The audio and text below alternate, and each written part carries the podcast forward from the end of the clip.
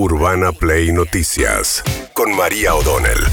Todos los días, la información destacada. Con las voces de sus protagonistas. Búscanos en Spotify y seguinos para enterarte de todo lo que tenés que saber. Urbana Play Noticias. Un update con la información más importante. Urbana Play 1043. Una nueva experiencia. Bueno, ayer acto en Avellaneda, último acto en el cual pueden mezclar gestión con campaña, ¿no? Porque son inauguraciones de actos de obras públicas con dinero público en el que meten los candidatos. Estaba Victoria Tolosa Pago, Jan, qué sé yo.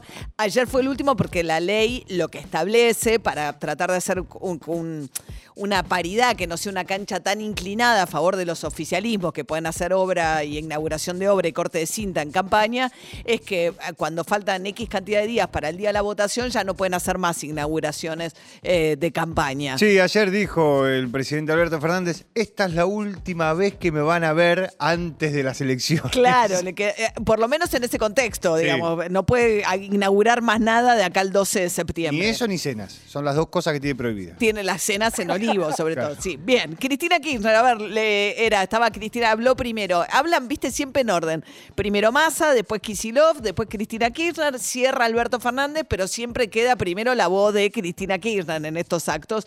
En este caso, un plan de ¿Qué es la ventaja del original? Bien, sí, la vivienda 20.000, eh, en, eh, esto en Avellaneda. A ver qué decía Cristina Fernández Kirchner. Por eso, Alberto, yo te pido, no te enojes ni te pongas nervioso, porque ¿sabés qué pasa? Cuando uno es presidente o presidenta en nombre de una fuerza nacional y popular, los errores, las fallas, las equivocaciones, las transgresiones inclusive a normas que uno puede tener, se magnifican en el caso de los gobiernos populares y se exacerban para irritar, para indignar. Mientras tanto se han ocultado descarada y ostensiblemente la entrega de un país, el endeudamiento sin límites. Bueno, hasta ahí venía. Alberto, te pido que no te enojes, no te pongas nervioso, eh, quédate tranquilo, nuestros errores los magnifican. Y luego continuó Cristina Kirchner. Me gustó mucho el tuit de la cámpora. Anda bien la cámpora con los tuits. Porque el otro día estaban con el tuit de la foto y ahora también el tuit de otra foto, la de la cena del endeudamiento. Mamita. Una cena de 45 mil millones de dólares. Otras cenas deben haber sido un poco más baratas, tal vez. Nosotros no necesitamos operadores de prensa ni operaciones de prensa. Somos militantes, tenemos representación y eso es lo que enaltece y convoca la política. Por eso, Alberto, tranquilo, pone orden en lo que tengas que poner orden, no te pongas nervioso, no te enojes y metele para adelante. A ver, le dice varias cosas muy interesantes. Pone orden donde tengas que poner, le está diciendo, hay toda una preocupación de sectores de la, de la coalición de gobierno de cierto desorden alrededor del entorno de Alberto Fernández y su desprolijidad para ciertas eh, eh, cuestiones. Por otra parte, le dice, qué bien que anda la cámpora con las fotos. Dos cosas ahí. La foto anterior la, era porque eh, Alberto, el peronismo había sacado una foto celebrando el triunfo en las primarias eh, hace dos años, que era un aniversario, que condujeron al triunfo después de Alberto Fernández en la elección general. Sacaron la foto de ese día, la celebración, en la que Cristina Kirchner no estaba, pues estaban en Calafate. Entonces dijeron, es con todos, esta es la unidad, y no estaba Cristina Kirchner. Y la Cámpora sacó una foto con Cristina Kirchner y dijo, ah, está faltando alguien en esa foto. Entonces le dice, qué bien que anda la Cámpora con la foto. Y le reprocha a Alberto Fernández al verse olvidado de ella en una foto anterior. Y después la foto de la cena, es la foto de Mauricio Macri con Christine Lagarde, diciendo esa foto, porque la Cámpora sacó este tuit diciendo, "Est- hablemos de cenas que nos costaron si ojalá hubiesen hablado tanto de esta otra comida. Y ella dice, comidas bastante más baratas, hablando de la de Fabiola Yáñez en Olivos, ¿no? Cristina Fernández de Kirchner. Bueno, mientras tanto también eh, habló acerca de la oposición, Cristina Fernández de Kirchner. A los que hoy hablan de la República, ¿dónde estaban? Te digas peronista o te digas kirchnerista, ¿sabés por qué sos? Podés dar razones de por qué sos. Yo me pregunto, los que son macristas, los que son de Cambiemos, ¿por qué son? ¿Hay razones? ¿Pueden invocar derechos, garantías, ideas, símbolos, cosas. No, ¿saben qué es? Muchas veces en su gran mayoría es el odio hacia el otro, hacia el que no aceptan, hacia el que sienten diferente, al que no quieren. Y yo creo que esto debe cambiar en la República Argentina. Debemos poder decir por qué queremos esto. Bien, la idea de que el otro solo se mueve por odio, ¿no? Es como una, en el misma, la- la- el- lo mismo que reprocha está haciendo en la misma frase, ¿no? Diciendo el otro te invalida porque Claro. lo único que el otro tiene es odio. Eh, no hay otra eh, forma de reconocer en el otro un interlocutor que quizás piensa distinto que vos, ¿no? Claro, me parece que ese es el gran problema que tiene la famosa grieta. Las dos personas que deberían este, cerrar la grieta invalidan al otro, básicamente.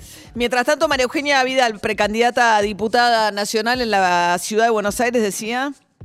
El presidente y la vicepresidenta atacan porque no tienen defensa. Esto es lo que vimos hoy. Durante toda la pandemia la culpa siempre fue de otro. La culpa era de los que viajaron, la culpa era de los porteños porque el virus nacía en capital, la culpa es del remero, la culpa es de Macri, pero ellos nunca se hacen responsables de lo que hacen. Yo creo que uno grita cuando no tiene argumentos. Cuando uno tiene argumentos y tiene algo que decir, no tiene por qué gritar. No hace falta levantar la voz para ser firme. Y creo que eso es lo que revelan los gritos. Y el considerar que cualquiera que no piense como yo es un odiador. Eso es lo que dijo la vicepresidenta hoy. Que todos los que integramos Juntos por el Cambio somos odiadores. Bien, ayer nosotros entrevistábamos a Horacio Rodríguez Larreta, el jefe de gobierno porteño, y anticipaba algo que después fue noticia todo el día, que es que él no está de acuerdo con ir a un juicio político contra Alberto Fernández, pues no le parece causal de juicio político el hecho de haber hecho una comida para celebrar el cumpleaños de Fabiola Yáñez en Olivos mientras regía el decreto que él mismo había firmado y que prohibía tajantemente reuniones sociales. Eh, pero fíjense, se- esto era lo que le explicaba Larreta a eh, Alfredo Leuco en La Nación Más para la frustración de Leuco. Mi posición es clara, es un tema de abogados, no es un tema político. Si cabe el juicio político, según los juristas que lo evalúen, tendrá que avanzar. A mí, a priori, no me suena, es lo que yo dije, pero no soy ni abogado, con lo cual, digo, o cabe o no cabe. Es un tema jurídico, no es un tema político. Se llama juicio político, ¿cómo no va a ser un tema Se llama político? juicio. Se llama juicio primero. Pensar diferente, no es desautorizar. Yo a Cristian Ritondo es de intimísima confianza mío, además. ¿eh? Seguro, seguro. Una relación muy estrecha y lo valoro muchísimo como jefe de bloque, está haciendo un laburo bárbaro. Pero bueno. Ahora, eso no significa que tengamos que pensar en lo igual en todo. Bien, mientras tanto, eh, en el acto hubo también referencias, el que compartió el Frente de Todos, a San Martín, porque ayer era el aniversario de la muerte, ¿no? De San Martín, por eso el feriado del día lunes. Y ahí se mandó este furcio. Axel Kicillof, el gobernador de la provincia de Buenos Aires, circuló ayer largo y tendido en redes sociales. decide regresar para luchar por y junto a su pueblo por lo más básico, por lo más elemental, por lo primero, que es la independencia. No sé quién se le pudió ocurrir sacar al general San Martín de los billetes que tenemos en la Argentina y reemplazarlo por un animalito. San Martín es un ejemplo de la unidad que tenemos que buscar y en medio de la pandemia los que cavan la grieta tienen que recordar que de los grandes problemas salimos con unidad entre todos y entre todas. Bueno, ¿a quién se le pudió ocurrir sacar a San Martín? Se le ocurrió a Mauricio Macri. Lo raro es que no se corrigió, porque a veces te pasa, ¿viste? Sí. Por ahí, pero que él no se dio cuenta o siguió es que no largo. lo tenía escribido. No te lo si lo tenía hubiera tenido escribido, Urbana Play Noticias.